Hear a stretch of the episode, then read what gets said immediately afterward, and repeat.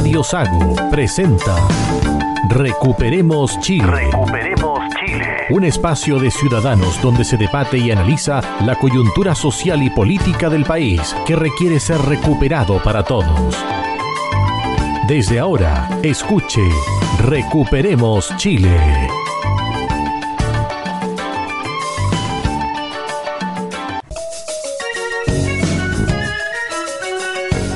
Estamos de regreso acá en Recuperemos Chile, estamos al aire, edición del día 11 de septiembre, estamos con los contertulios, Roberto Correa, Roberto. Buenas tardes, queridos contertulios, auditores de Radio Sago en la décima región y la región sur de la región de los ríos. Marcelo Alonso. ¿Qué tal, Cristian? Buenas tardes, estimados auditores, para un día domingo especial, 11 de septiembre, estamos en el capítulo 31 de Recuperemos Chile. Adolfo Leaga. Buenas tardes, auditores y mis estimados contertulios. Estamos aquí a una semana del plebiscito. Ya con más calma podemos analizar los resultados y lo que ha ido pasando en esta semana. Así es, a una semana del triunfo del rechazo, de manera contundente, categórica, y donde uno puede un poco, Roberto, desmenuzar del porqué del rechazo de Chile en general. Hay que consignar y recalcar que el rechazo ganó en todas las regiones del país, en todas. Solamente el apruebo ganó en ocho, Ocho com- comunas. En ocho comunas del país. Isla Pascua, Juan Fernández y, y Ñuñoa. Ñuñoa, Puente Alto. Maipú. En la región metropolitana hubo siete comunas y Juan Fernández fue la otra. Y Isla Pascua también. ¿Por qué la gente votó no? De acuerdo a un sondeo que se hizo a boca de, de urna. Bueno, Pulso Ciudadano, CADEM, hizo la consulta entre los que votaron rechazo por cuáles eran los motivos por los cuales habían votado rechazo. Eso fue a boca de urna. A boca de urna, sí. El 31% de las personas que votaron rechazo dijo haberlo votado porque el proceso de los constituyentes fue muy malo y le dieron desconfianza los convencionales. El 21% cree que no es necesario hacer una nueva constitución ya que la actual nos ha permitido crecer durante 30 años. El 17% lo hizo para evitar la inestabilidad que generaba el texto. El 14% por la plurinacionalidad y la autonomía y autogobierno que se le da a los pueblos indígenas. Esas cuatro causas suman, Alonso, Con eso llegamos, Roberto, al 83% de el argumento para, para poner la raya en el rechazo, que fue contundente, como bien decía Cristian, con un 62% de la elección, la elección más amplia, más grande en la historia de Chile, con casi 13 millones de votantes. Así es, si uno le suma los 500.000 que reconoció el servicio electoral, que son personas que, como el papá de, de aquí, nuestro contertulio, Adolfo Aliaga, está fallecido, y hay un millón de personas fuera de Chile. ¿eh? O sea, hay que restarle un millón y medio a los 15 millones que el electorado votó casi todo el mundo. Fíjate, Adolfo, que si uno toma los porcentajes y los cuatro temas por los cuales los chilenos se inclinaron para votar rechazo, fíjate que el 62% de estos encuestados dan cuenta de lo malo que era el texto. Porque si tú tomas que el 31% dice que el proceso de los constituyentes fue malo y genera desconfianza, está ligado a la convención y al texto. Si tú sumas que ese texto generaba inestabilidad e incertidumbre, 17% más. Ya vamos y si en el tú 48. Sumas, y si tú sumas el 14%, que es autonomías indígenas y la plurinacionalidad, 62%. Por lo tanto, hay tres factores que van ligados netamente, Adolfo, con el texto y la forma en cómo se gestó ese texto en la convención. Así es, Cristian. Eh, todos vimos cómo los constituyentes que fueron elegidos no honraron su cargo ni tuvieron el respeto por la jerarquía y lo que estaban haciendo y lo tomaron como una chacra, como la tía Pikachu y no sé qué otros monos Dinosaurio más. azul. Dinosaurio azul, otros cantan, no sé, hicieron de todos, votaban de la ducha, etcétera. Pensaron que, no sé, esto era un, un club y donde iban a pasar la aplanadora, sobre todo, como dijo Stingo, que, que no iban a negociar con nadie. Tenían un argumento muy sólido, Adolfo, para poder sentirse en esa posición de poder. Acuérdate que tenían el 80% 78. Para, bueno, redondeando casi el, casi el 80% para hacer una nueva constitución, que fue lo que los políticos del momento vendieron como solución a todo el conflicto del estallido social del año 2019. Entonces, con un 80%, a esa agrégale un poco de falta de autocontrol, tenemos a un Stingo diciendo que ellos van a poner la música y resultó que, que los votos no, no lo respaldaron. Estoy de acuerdo contigo. y yo quiero destacar al pueblo de Chile, a todos nosotros, que fuimos a votar masivamente, seguramente muchos votaron por primera vez y votaron obligados o presionados porque era obligatorio, porque hay gente ya que tenía sus años que no había votado nunca, me consta, yo conocí algunos. Pero independiente que fueron de buena gana o no tan contentos, en general la mayoría votó acertadamente, pensó en el silencio de la urna o, lo tenía tomado eh, su decisión anteriormente, y si bien pueden tener problemas, su situación actual que están viviendo tiene dificultades, eh, surgen algunas cosas, abusos, etcétera, injusticias, vieron el bienestar mayor del país y no pensaron solamente en ellos y decidieron votar por la mejor opción que era el rechazo. Ahora, lo interesante cuando uno hace un desglose de los números, Roberto, es que el rechazo obtuvo no solamente la adhesión de las personas adultas y adultos mayores, sino que también de la juventud, porque si uno revisa mesa por mesa, hay algunas mesas que están identificadas con los grupos etarios y fíjense que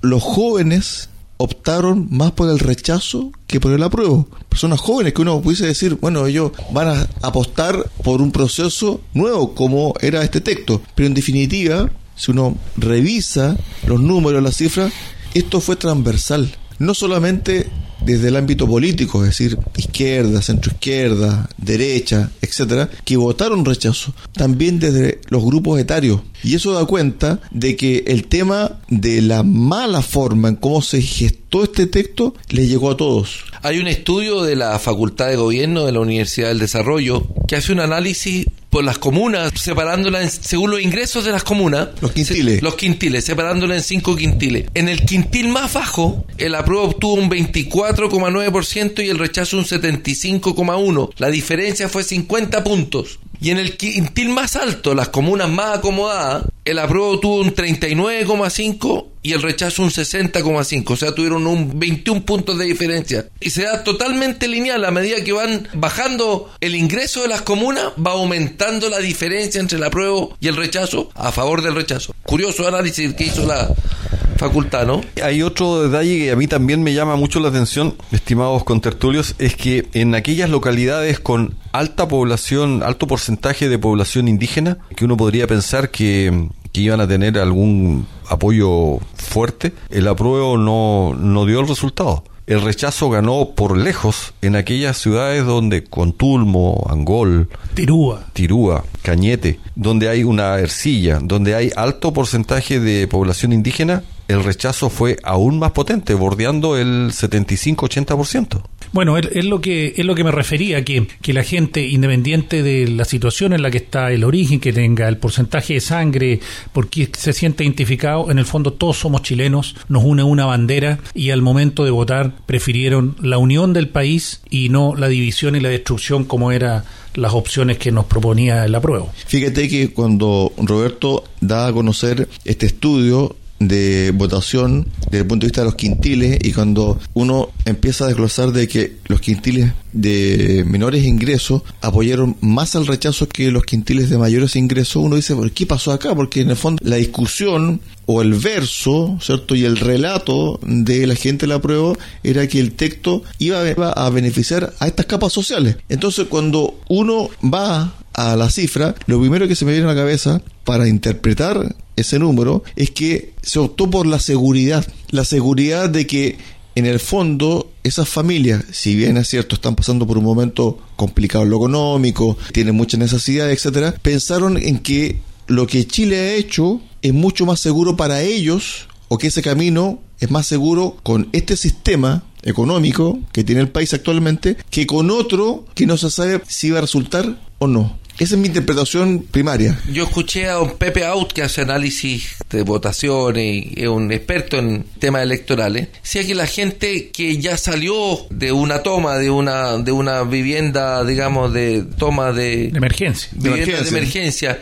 y ya tiene su casita, ante la incertidumbre de poder volver atrás, prefiere seguridad. Así es, y yo también quiero, quiero destacar lo que, lo que lo señalaba rato atrás. Mire, todas estas divisiones artificiales que no han tratado de, de meter en el último tiempo, que si son indígenas o son wincas, que si son hombres o son mujeres, si viven en el norte o viven en el sur, que los de Punta Arenas son aparte, que la República Independiente de acá, que nos quieren separar por sexo, nos, que, nos quieren separar, nos quieren atomizar, porque dividir para reinar. Y esta votación para mí es una respuesta de que, independiente de las diferencias, porque tenemos diferencias, en el fondo nos une una sola bandera y somos todos chilenos y queremos sacar este país adelante. La izquierda se atribuye votos que no son de ellos, se atribuye los votos de la gente pobre como una de, de nosotros. La lucha de clase eterna del... Es cosa de escuchar lo que decía Vidal, decía, si la gente de los espejos se levanta a votar como se levanta la de Vitacura, va a ganar el apruebo. Se levantó la gente de los espejos y ganó el rechazo. Entonces, esa hegemonía que pretende tener la izquierda sobre la gente pobre, no puede ser tu LGTBI y votar rechazo o estar apoyando las ideas de la libertad. No puedes ser indígena y apoyar las ideas de la libertad. Fue justamente la respuesta que le dio el pueblo. Es porque los políticos están acostumbrados a dar su lectura y claramente creen interpretar a la ciudadanía y este ha sido una cachetada en plena cara a todos estos políticos que se las dan de intérpretes de nuestras ideas como ciudadanía. Fíjate que a propósito de, interpretación, creo yo que la lectura que hicieron los partidos políticos fue muy errónea y ya habían signos de que Chile es un país moderado, signos no tan lejanos, hace un año, año y medio atrás. Me refiero, por ejemplo, a las primarias, donde votó más de 3 millones de personas. Estaban los extremos, estaba Daniel Jaue, ¿cierto? Gabriel Boric. ¿Qué es lo que hizo el chileno? Fue a votar por Boric. Para que no salga, para que no salga el comunismo. Jaue. Es decir, optaron por una persona no tan radical. ¿Qué pasó en la otra vereda del frente? Lavín, UDI, ¿cierto? Siches. Votaron por Siches. Siches. ¿Qué pasó con Kass y Boric? Un Kass que ganó por lejos en la primera vuelta. En la segunda vuelta la izquierda se preocupó de pintarlo de extremista y fue la fórmula del éxito que tuvo. Entonces la gente dijo, no votemos por un extremo, entre comillas, que es Kass, sino que por la centro izquierda que lo identifica Boric. Ahí habían signos muy claros de que la ciudadanía en Chile es intermedia, moderada. Por lo tanto, los que pregonaban un triunfo arrollador de el apruebo para el texto, ¿cierto? Se equivocaron porque en definitiva, desde el día uno cuando comenzó la convención y hemos visto reportajes televisivos, uno de repente no, no se acuerda muchas cosas, Adolfo, Marcelo, amigos auditores, pero cuando comienzan con las imágenes repetitivas, yo no me acordaba, por ejemplo, de que esta señora, eh, la Braña, se puso manos en jarra, eh, mirando feamente a este grupo de... Eh, adolescentes que estaba entonando el himno nacional, que estaba increpando a la señora Cervel. Terminaron algunos niños llorando. Exacto, entonces cuando uno dice, esto pasó ¿Cómo la gente lo percibió también, eh, Roberto? Así es, y, tenemos el caso de muchos de esos casos que tú, que tú mencionas, Cristian, pero a mí lo que me. la alegría que tuvimos el día domingo, donde vimos que nos salvamos de caer al abismo, al transcurrir de la semana vemos que en general el gobierno o la izquierda no aprende, no leyó la lectura y quieren insistir con lo mismo. Aquí hay un audio que tiene, Roberto que demuestra lo que estoy diciendo. Un mes antes de, de la elección hay que poner atención en, el audio que vas a mostrar, lo que ella dice y el mensaje. A ver, el camino que ha trazado soberanamente nuestro país es de un plebiscito que abre un proceso constituyente y que se cierra este año con el plebiscito de salida con la opción apruebo rechazo.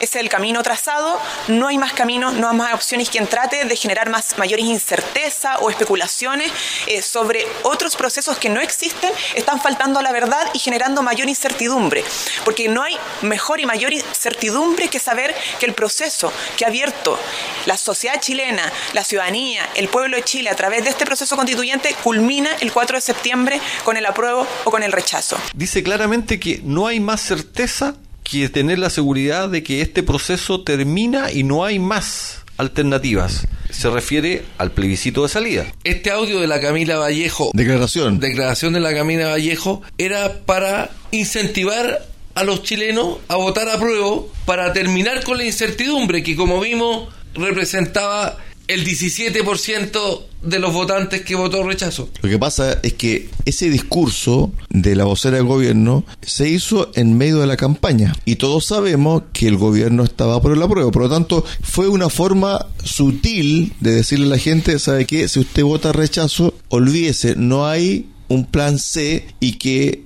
eso de que están diciendo que rechazar para reformar no existe, solamente se llega hasta aquí. Por lo tanto, ¿cierto? Manifestaba la postura del gobierno, que era el de aprobar, e incentivaba tangencialmente a la ciudadanía a votar a prueba. Era una, una sutil pero potente forma de presionar hacia la votación del apruebo. Ya, ocurrió el 4 de septiembre, tuvimos los resultados. ¿Y el 5 de septiembre? ¿Y qué dijo después?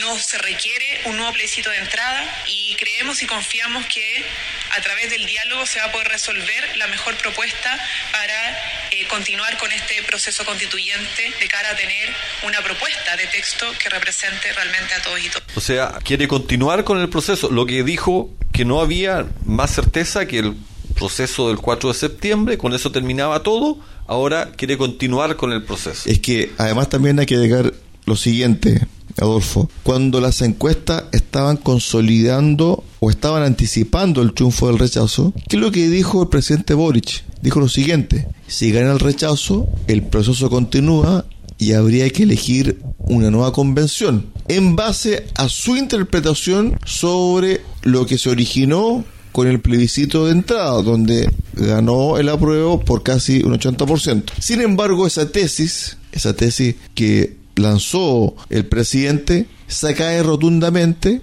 el 4 de septiembre con el aplastante triunfo del rechazo. Así es, Cristian, lo que la, ministra Vallejos en su declaración previa antes del antes de la, del plebiscito que dice que es opción apruebo rechazo y no hay más es porque ella estaba presionando a que la gente votara apruebo porque si no volvía a la constitución que ellos siempre hablan de los cuatro generales y la, y la quería poner a la gente en, en esa encrucijada pues bien como dices tú la gente el pueblo todos votamos categóricamente por el rechazo y el rechazo también porque el gobierno se abanderizó totalmente con el apruebo, no ha gobernado, ha estado en campaña. O sea, el jefe de campaña del apruebo era Gabriel Boric. Exactamente.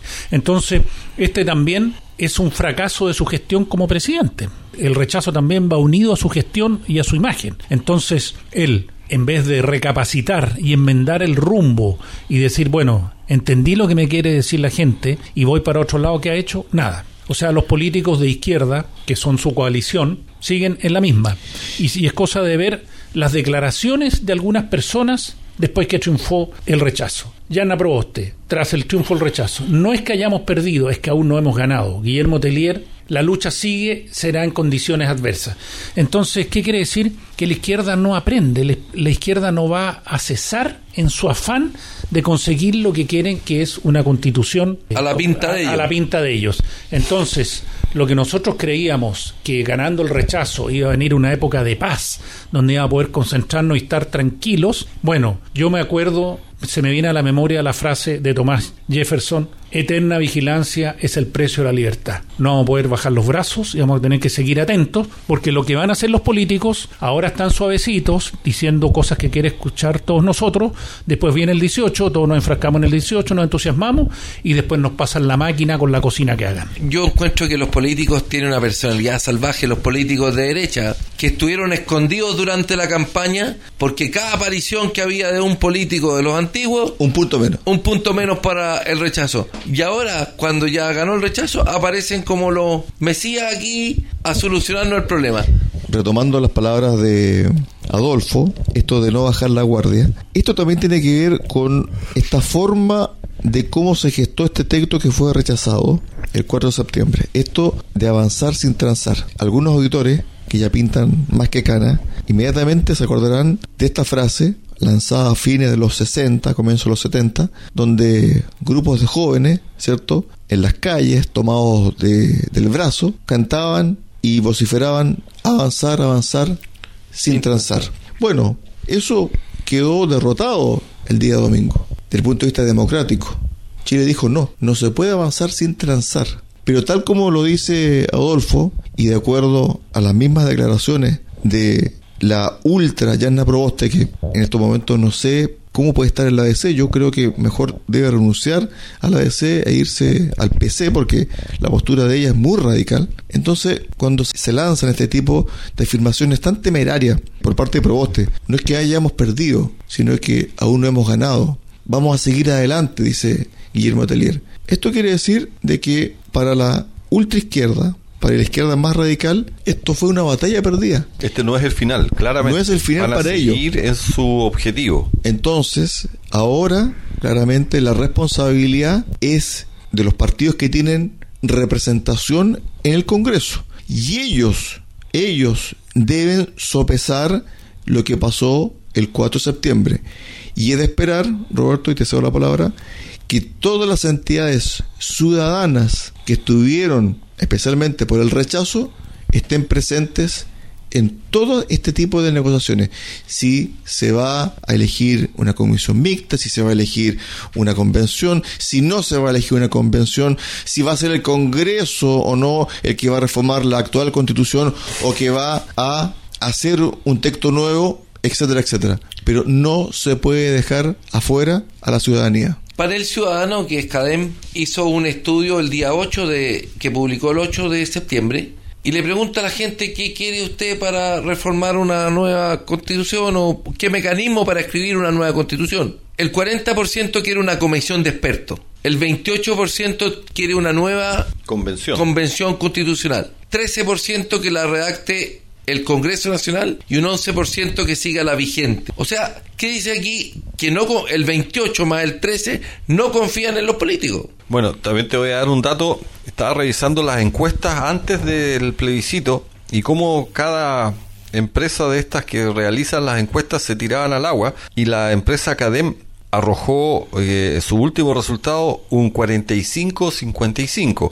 45 para el apruebo y 55 para el rechazo. Anduvo harto mal. La que anduvo más perdida fue una que, que mostraba O sea, anduvo bien, pero quedó corto.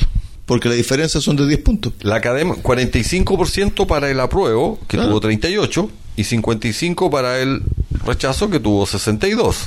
7 puntos de diferencia.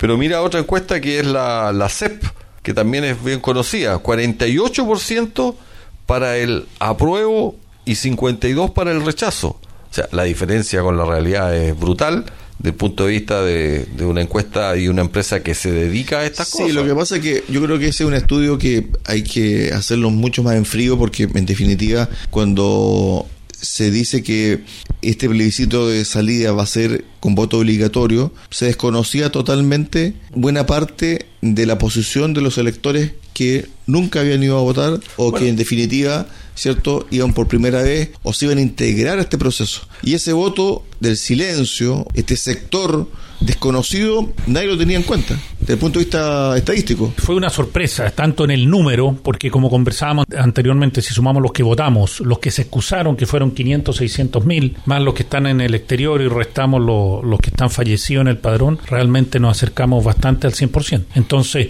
se manifestó todo Chile. Es una votación absolutamente representativa. Ahora, para cerrar el tema de el camino a seguir, yo creo de que este año 2022 no va a haber ningún tipo de elección. El CERVEL el día viernes entregó su postura, dijo que no dan los tiempos y que el 2022 recomendó al CERVEL no hacer ningún tipo de plebiscito o acto electoral, dejarlo todo para el 2023. Pero el CERVEL, ¿quién es para que pueda decir eso? No, no, técnicamente. Técnicamente. Antes, Ah, de seis meses no. Su argumento es que técnicamente Claro. no se puede realizar otra actividad No, de- limpiar del, el padrón, del- del aquí está, peso que tuvo. Claro, ah, claro. perfecto. Están trabajando, salió las noticias, está trabajando la PDI con el registro civil y con el CERVEL en limpiar el padrón, limpiarlo de los errores cometidos, digamos. Y además también hay un porcentaje de jóvenes que tiene 17 años, tema de meses o semanas, no, no, no, no hubiese podido sufragar. Creo yo Pero que... eso va, eso va a pasar siempre, pues, Cristian. Siempre la, No. Por eso hay que dar un la paso. ley, la ley es clara, No. 18 años para votar. Evidente, pero estamos saliendo de un proceso que todavía está tibio, Hay que actualizar el padrón con está muy caliente. Entonces, lo mejor que puede pasar, y yo aquí le encuentro mucha razón al CERVEL desde el punto de vista técnico, no, dijimos esto para el 2023. Limpiemos el padrón, ¿cierto? ¿Cierto? Lo más probable es que el padrón se renueva con mucha gente que va a cumplir 18 años de aquí a diciembre. Y mucho inmigrante que va a estar ya con tres años en el país. Entonces, eso va a permitir de que la discusión que se está dando en el Congreso, Adolfo, desde el punto de vista de cómo hacer este nuevo texto, porque digamos las cosas como son, esta constitución está muerta. Hay un 11% O sea, de la gente que quiere que se mantenga, tal O cual. sea, todo el mundo político dice, esta constitución cumplió un ciclo. El mundo político. El mundo político, pero, pero la- la- ese mundo no es lo que la ciudadanía piensa. no, la ciudadanía en la encuesta Cadem dice el 11% quiere que siga la actual Sí, constitución. pero ya te mostré que la encuesta Cadem anduvo re lejos respecto al No, pero, final. pero la encuesta Academ acertó al ganador, por supuesto que acertó. 10% de diferencia. Tú Nadie- mismo lo estás diciendo, 55-45. La Academ no falló. Lo que falló fue el porcentaje. Y ese porcentaje hay que estudiarlo. ¿Por qué? Porque está dado del punto de vista de que hay un voto silencioso. Nadie, nadie tenía en los cálculos de que el 62% de la población iba a votar rechazo. Nadie. Mira, lo que, Nadie. te, lo que te- Entonces, cuando te están diciendo que el 11% de la población prefiere quedarse con la actual constitución, bueno, es un 11%. ¿Y qué pasa con el resto? Cristian, lo que te digo es que hay otras empresas de encuestas que anduvieron mucho más cerca del resultado que la Academ. ¿Cuáles? Por Black ejemplo, and White fue la Black and White, 42% apruebo, tuvo 38, y le dio el 58% al rechazo, y tuvo 62. Hay otra que es Estado Nacional, que dio el 41% al apruebo, 3 puntos de diferencia, y un 59% al rechazo, 3 puntos de diferencia. Pero son metodologías distintas. po, Por supuesto, si son todas distintas, pero lo Si que te uno, quiero si decir... uno hace, si uno hace una revisión de todas las encuestas que ha hecho Academ, en todo acertó. Nunca dijo que la prueba iba a ganar. Nunca. En la última dio 45% al rechazo con un error muestral del 5%, o sea, podía ser 40 o 50. Claro. Lo- Y 38% para la prueba con un error del 2. No, si lo- podía ser 40 o 36. El mensaje es que decir que los políticos van a interpretar o están interpretando a la ciudadanía, yo me iría con cuidado porque hasta el momento no le han apuntado. Y eso es poniéndome serio. No, no, pero yo creo que aquí hay un consenso de que debe haber una nueva Carta Magna. No nos perdamos con eso. Yo puedo estar de acuerdo contigo, pero no es, no es el nueva. 80%. No es el 80%, es menos. No, porque es que tú puedes traspolar o tú puedes decir, ¿sabe qué? Es que en el plebiscito de entrada no votó el padrón completo. Entonces ese voto silencioso, capaz que hubiese revertido o no el resultado habría que, ver, habría que ver ahora. Yo, Pero lo son que dice, suposiciones. Sí, pero lo que dice Marcelo, que el 11% que lee Roberto, a lo mejor no es un 11, un 18, por ejemplo. No sé, hoy día tenemos 13 millones de personas votando y para el plebiscito de entrada llegamos a 7 millones y en ese 7 millones eh, sacaron el 80%, o sea, sacaron 5 millones y medio de votos a favor de una nueva constitución que generó el proceso que conocemos. Pero hoy día el resultado final del rechazo fue de 7 millones 800, 8 millones, o sea, 7 millones 850. juntando las dos opciones sobrepasa el resultado de Sí, pero no puede- no puedes compararlo. Sí, yo, No- yo no sé, yo comparar. sé, yo sé que no se puede comparar, pero yo estoy convencido y a lo mejor puedo estar equivocado también que hoy día el 20% del padrón electoral podría interpretarse como que no quiere cambiar la constitución, yo creo que hoy día es más. O al revés, el 80% Puede ser. que quiera cambiar la constitución, yo creo que hoy día es menos, después de este despelote que significó la convención constituyente, después de ver a la tía Pikachu, de ver al Rojas Vade que estaba enfermo pero no enfermo, yo creo que la gente hoy día está hastiada del, del proceso, y si les preguntamos de nuevo, ¿quiere cambiar la constitución? ¿Sí o no? Yo creo que el resultado va a ser muy distinto al 80-20 que se llenó la, la izquierda en su minuto para promocionar el, el proceso. Pausa. Pausa en Recuperemos eh, Chile. Nos pasamos un poquito de la media hora. Pausa comercial y volvemos con el segundo bloque y también con lo que generó el triunfo, el rechazo, que fue el cambio de gabinete. Un cambio de gabinete muy, muy accidentado. Y en algunos partidos políticos también hubo algunos cambios. Pausa y volvemos.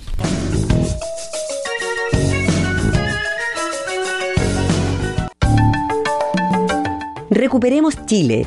Cuenta con el apoyo de Cafetería Chocolate en Puerto Montt. Ven y disfruta nuestra repostería y variedad en café. Estamos en Avenida San Javier 2013 y en Avenida Nueva 1789 en Cardonal. Y Ferretería Austral Pernos en la capital regional. Presidente Ibáñez, esquina República. Más de 20 años siendo su ferretería.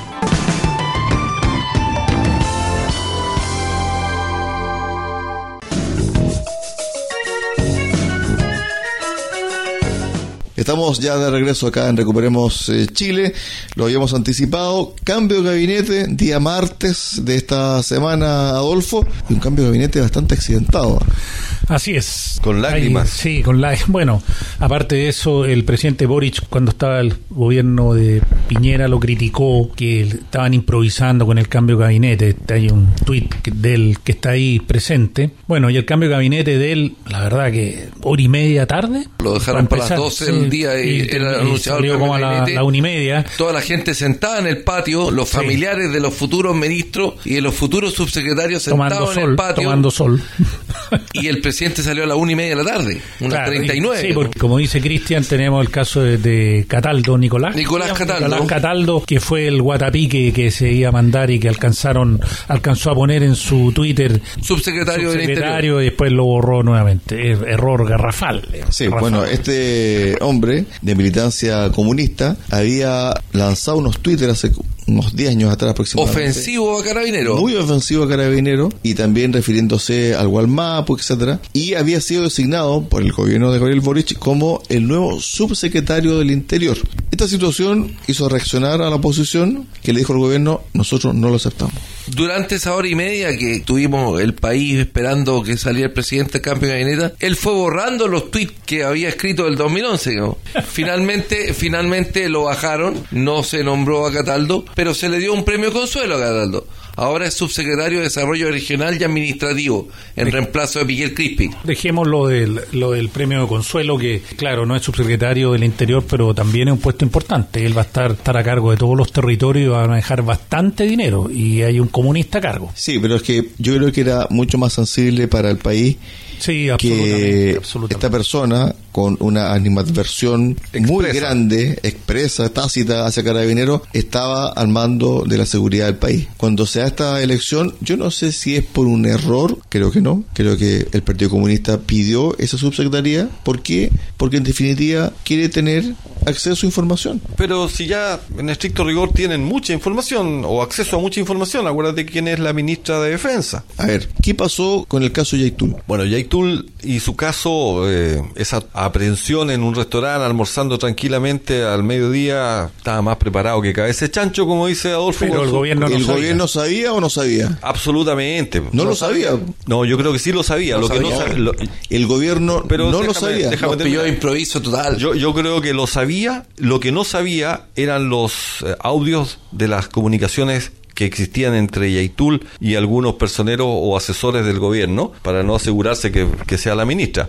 Pero yo creo que la aprehensión estaba coordinada. Yo estoy en desacuerdo contigo. Yo creo que el gobierno no sabía, los pilló de improviso. La PDI no le comunicó al gobierno por miedo a que se le filtrara la información. Claro. O sea, ¿tú crees que una persona que ha estado jugando con el tema terrorismo, con cursos en, en Colombia, con, con todo lo que han hecho, va a andar así desprotegido almorzando en un restaurante de A la una de la tarde y se entrega tan fácilmente, yo no, no la creo. Bueno, yo me quiero ir, más que lucubrar lo que pudo o no pudo haber sido, eso no, no, lo, no lo sabemos. A mí me preocupa que el gobierno del presidente Boric, con el rechazo amplio del 62%, que también es un rechazo su gestión, él en vez de entender y rectificar su gobierno, él insiste y persiste al poner a un comunista, a Nicolás Cataldo, en la subsecretaría, porque si no hubiera tenido los Twitter, estaría ahí. Estaría ahí. Qué ganas de saber cómo fue ese manejo, ese muñequeo para que lo hayan bajado a último a última hora. Y la, ministra de Interior, la Carolina Toá, su pareja, don Jaime Madariaga de la Barra, fue abogado de los loncos Pascual Pichún y Anaceto Norín, que ha sido defensor de los casos de los mapuches acusados de pertenecer a la coordinadora Arauco Mayeco y ahora es ministra del Interior. Y la ministra del Interior,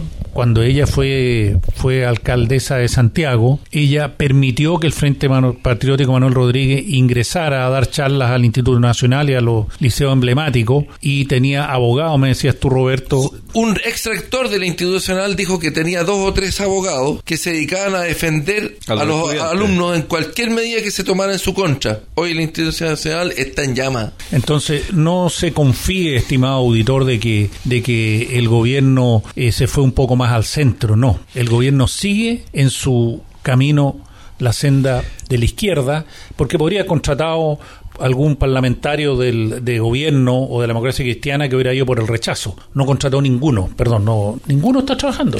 Bueno, y volviendo con la nueva ministra del Interior, que le deseamos la mejor de la suerte en su gestión, con tal que haga la gestión, Carolina Toa. No creo, no tengo ninguna confianza. Bueno, el, deseo y la confianza aquí van a chocar. Pero fíjate que aquí hay un primer, eh, un primer atisbo de que algo no anda bien. Ella nombró como jefe de gabinete del Ministerio del Interior. Del Ministerio del Interior, jefe de gabinete a don Ricardo Montero. ¿Y quién es Ricardo Montero? El convencional que estuvo de acuerdo en eliminar el estado de excepción de emergencia al que desconoce el terrorismo en la Araucanía y votó en contra de la Defensoría de las Víctimas. Ese es el nuevo jefe de gabinete. Fíjate que es tal el desagrado, o mejor dicho, la poca relación que hay entre sectores de centro izquierda con el mismo gobierno que a raíz de esta designación el senador Fidel Espinosa dijo, ¿cómo es posible que la ministra Toa, a pocas horas de haber asumido, haya designado a un convencional que fue factor fundamental del desastre del 4 de septiembre como jefe de gabinete. Entonces,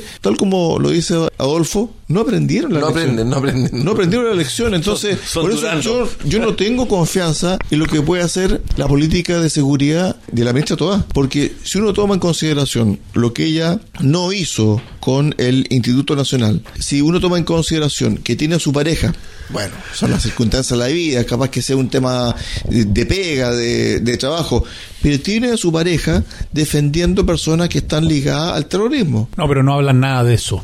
Entonces uno dice, bueno, ¿qué está pasando acá? Como la abuela. Y yo creo, y aquí uno también no quiere entrar a elucubrar, pero son los hechos los que determinan estas situaciones. Monsalve, ¿cierto? El actual subsecretario del Interior. fuera. Era mi candidato para ministro del Interior. ¿eh? Fíjate que él se ha empoderado de su cargo. Comenzó bajo, de bajo perfil, porque en definitiva la figura era Isquiasiche, pero como Isquiasiche no daba pe con bola, no dio él tuvo que asumir ciertas responsabilidades y protagonismo que estaba en manos de la ministra del Interior. Como ella no tenía la expertise, Monsalve dijo, bueno, ¿quién tiene que asumir esto? Yo. Y él se ha ido acercando a las comunidades, ha viajado a las regiones, etcétera, etcétera. Aunque igual ha cometido errores. Por ejemplo, el tema de los explosivos con la torre de alta tensión, donde se usó explosivo, al principio dijo que no, tuvo que retroceder en su declaración. La partieron en todo. Y, dijo, sí, efectivamente hubo explosivos, ¿cierto?, en ese atentado. Pero en definitiva, creo yo, y voy a terminar mi punto que quedó ahí un poco dando botecitos, creo yo que para Chile es perjudicial que el Partido Comunista tenga acceso a información. Lo que debe hacer el gobierno es restringir todo tipo de cargo donde el Partido Comunista tenga acceso a información sensible. Te voy a justificar eso. Esa es, mi teoría, ese es mi miedo. ¿Por qué? Porque lo que conversamos en el primer bloque del programa, no hay que bajar la guardia, y para un grupo de radicales que están en este país, lo que ocurrió el domingo 4 de septiembre fue una batalla perdida. Ellos van a seguir insistiendo. Te voy a comentar que eh, nuestro subsecretario del Interior, el señor Monsalve, Manuel Zacarías Monsalve, es médico y fue un buen alumno. Salió con la tercera antigüedad, como se dice, de la Universidad de Concepción en medicina, nacido en Coronel, en la zona, en la zona de conflicto es de ahí. Entonces, eh, yo espero que tenga una especial afinidad por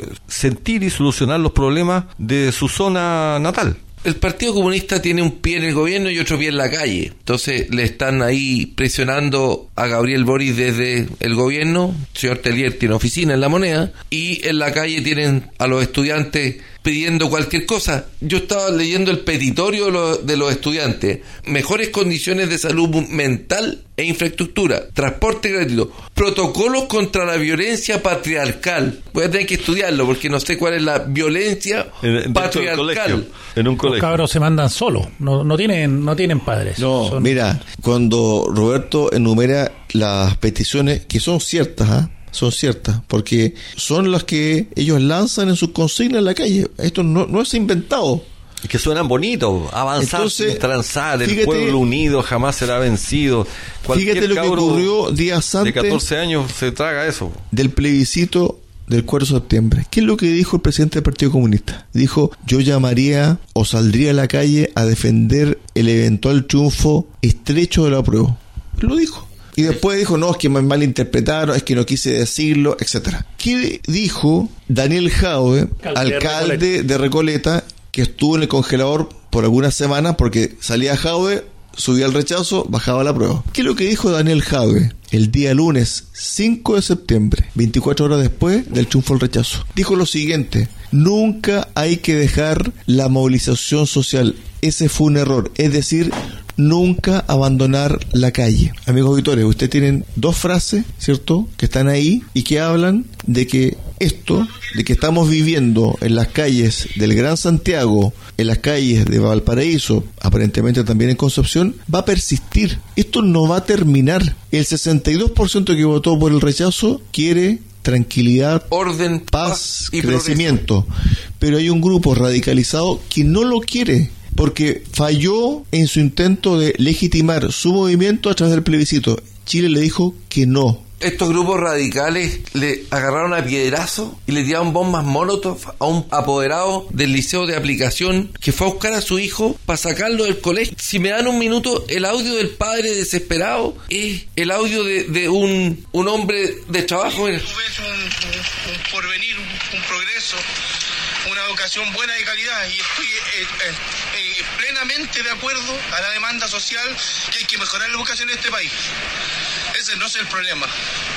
El problema es que cuando te escondes detrás de una máscara, una molotov y no das cara, no se consigue nada. Me tiraron el molotov, me tiraron piedra, pero no importa. Yo necesitaba que mi hijo saliera de acá. Yo hoy día le pongo punto final a esto saco a mi hijo de este colegio porque es un colegio lindo, emblemático, soy ex alumno del liceo de aplicación, soy emblemático también y salí de aquí de este colegio, pero esto ya veo que ya no da más, la educación la tiene secuestrada.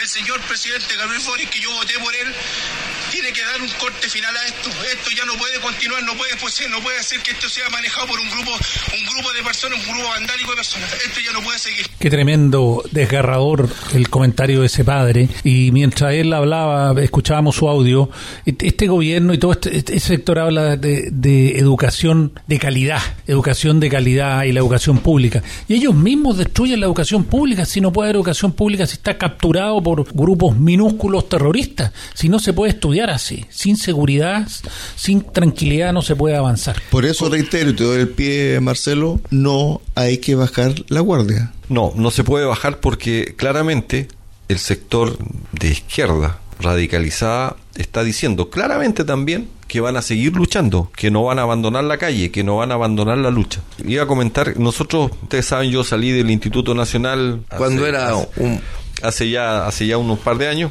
y cuando era el mejor colegio de Chile.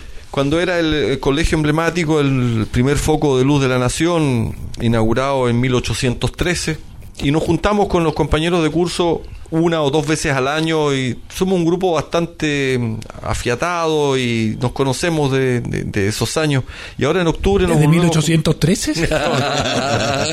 nos juntamos ahora en octubre de nuevo con el cuarto L del Instituto Nacional y mm, me acuerdo que en la reunión pasada salieron los temas políticos como es inevitable. Fíjate que eh, éramos 12 o 14 cabros, cabros digo. Ninguno de los 14 estaba dispuesto a haber colocado sus hijos, si tuviéramos hijos ahora en edad escolar, ninguno estaba dispuesto a colocarlo en el Instituto Nacional. Con este nivel de despelote, de terrorismo claramente, y con este desprestigio, nosotros que tenemos el instituto metido en el alma, no, no habríamos puesto a nuestros hijos en el Instituto Nacional. Así que yo entiendo el dolor de ese padre. Era el liceo de aplicación. El liceo de aplicación. el liceo de aplicación, su hijo ahí en el liceo de aplicación. Esta es la consecuencia de cómo cierto sector de la ciudadanía, radicales, políticos, ideológicos, capturaron estos centros de, educación para cimentar ahí nuevos militantes. Así es. Yo salí el año 86, un alumno de mi colegio fue invitado a tomar desayuno con el presidente por haber sacado puntaje nacional. Habían 10 alumnos del Instituto Nacional. Sí, uno de Siempre habían, siempre habían. Los estudiantes siempre son carne de cañón y capturados con consignas por los comunistas y los sacan a la calle y los cabros las agarran todas. Queman micros que valen 380 millones, micros eléctricas con aire acondicionado. Yo anduve en las micros en Santiago, micros eléctricas con aire acondicionado, 380 millones las queman así como quien quema un basurero. Es que, insisto, yo creo que la izquierda más radical no aceptó esta derrota que le infringió el pueblo de Chile a, la calle. Lo dijo muy bien el profesor Alejandro San Francisco, director de investigación e historia de la Universidad San Sebastián. Lo tuve invitado durante esta semana al programa que hago en la radio y dijo, esto fue el triunfo del pueblo hacia la calle. Pero la calle usted sabe, no tiene código muchas veces. O estos grupos no van a parar hasta conseguir su objetivo o provocar daño. Por lo tanto, creo yo, amigo auditor, que no se sorprenda cuando vea por televisión actos vandálicos, ya hemos visto intentos de saqueo, de saqueo en Santiago. Tres detenidos en el saqueo a una farmacia cerca del Instituto Nacional el día jueves. Un estudiante se dio el gusto de destrozar los ventanales del registro civil en Valdilla. Sí, del correo y la gobernación. Con palo lo hicieron pedazos frente a la plaza. Entonces, Estaba cuando recién uno- reparado, remodelado. Cuando uno pretendía, soñaba, anhelaba de que este clima beligerante se iba a aplacar con el triunfo del rechazo, yo pequé de iluso y en definitiva esto es parte de un movimiento que quiere conseguir a toda costa imponer sus términos. Escuché durante la semana una entrevista que se le hizo a un ex canciller eh, peruano, Francisco Tudela, que sostuvo lo siguiente. Él utilizó estos términos, no son palabras mías.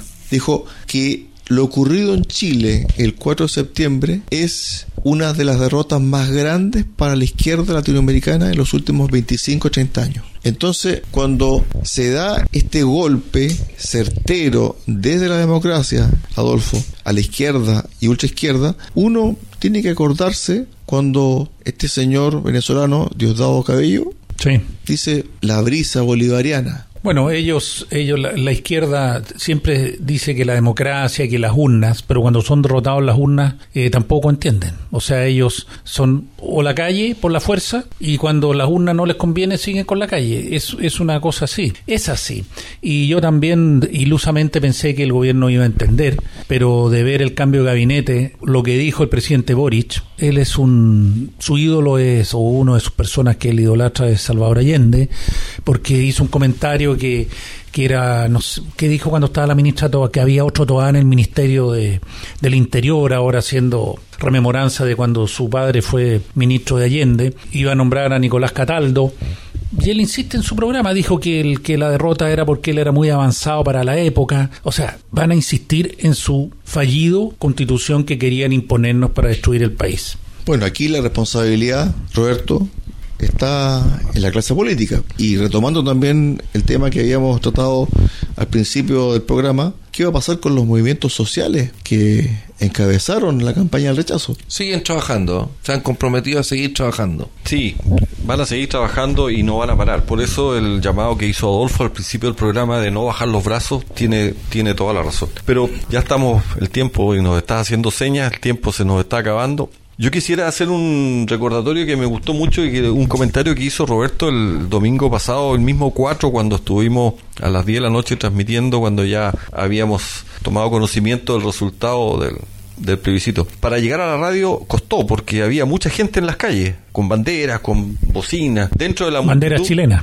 bandera chilena, mucha bandera chilena, que estuvo ausente en la convención. Y dentro de toda esta multitud hubo una patrulla de carabineros. Así es, aquí yo ¿Qué- qué- venía cuéntanos bajando. qué pasó, ¿te acuerdas? venía- yo realmente me emocioné porque venía bajando por Benavente y en Guillermo Gallardo atraviesa una, una patrulla y queda metida en el taco. Y la gente se bajaba. Entre medio de los manifestantes. Y la gente se bajaba a saludarlo. Yo dije, ¿qué le hubiera pasado a estos pobres carabineros si hubiera ganado la prueba? Pensé y me emocioné.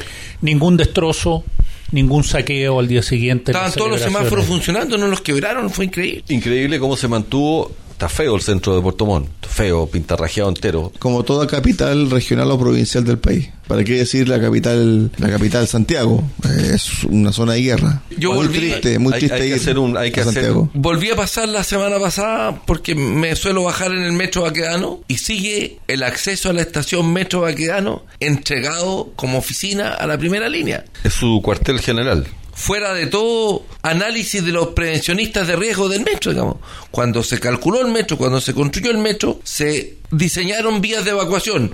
La principal vía de evacuación de la estación Metro Baqueano está clausurada y entregada a la primera línea. Bueno, es un signo de que todavía algunos no, no se desligan Es de, un signo de, de que- la violencia. De que aún falta por recuperar Chile. Muchachos, nos vamos. Así es, así es, estimado auditor. Como le digo, todos podemos hacer algo, aportar nuestro granito de arena, como lo hicimos con, con nuestro voto al poner la raya en el lugar adecuado. Usted no se desanime, siga, convenza, divulgue las cosas buenas, esté atento a lo que hacen los políticos, los dirigentes, y usted con su teléfono, con un Twitter, con, con Instagram, no sé, o si no usa las redes sociales, con comentarios, usted puede decirle a los políticos que no se adueñen y hagan lo que nosotros queremos, y no se olviden de la frase de Thomas Jefferson, eterna vigilancia es el precio de la libertad. Roberto. No podemos bajar los brazos. Bueno, un programa más, capítulo 31. Contento de estar con ustedes nuevamente, estimados contertulios, y nos vemos, nos escuchamos la próxima semana. Roberto, Bueno, un día emblemático este 11 de septiembre, un día para pasar en familia, con calma y a recuperar Chile. amigos auditores de Radio Saco, muchísimas gracias por su tremenda sintonía en el día de hoy. Los esperamos el próximo domingo al mediodía acá en Recuperemos Chile. Que tenga usted una excelente tarde.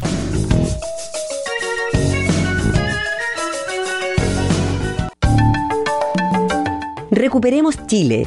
Cuenta con el apoyo de Cafetería Chocolate en Puerto Montt. Ven y disfruta nuestra repostería y variedad en café.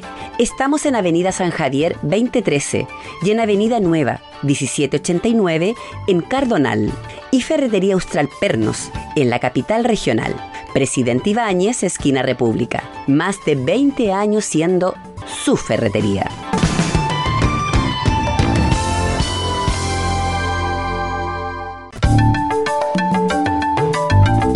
Radio Sago presentó Recuperemos Chile. Recuperemos Chile. Una hora de debate y análisis sobre el presente y futuro del país que los ciudadanos quieren recuperar. Recuperemos Chile. Vuelve el próximo domingo acá en Radio Sago.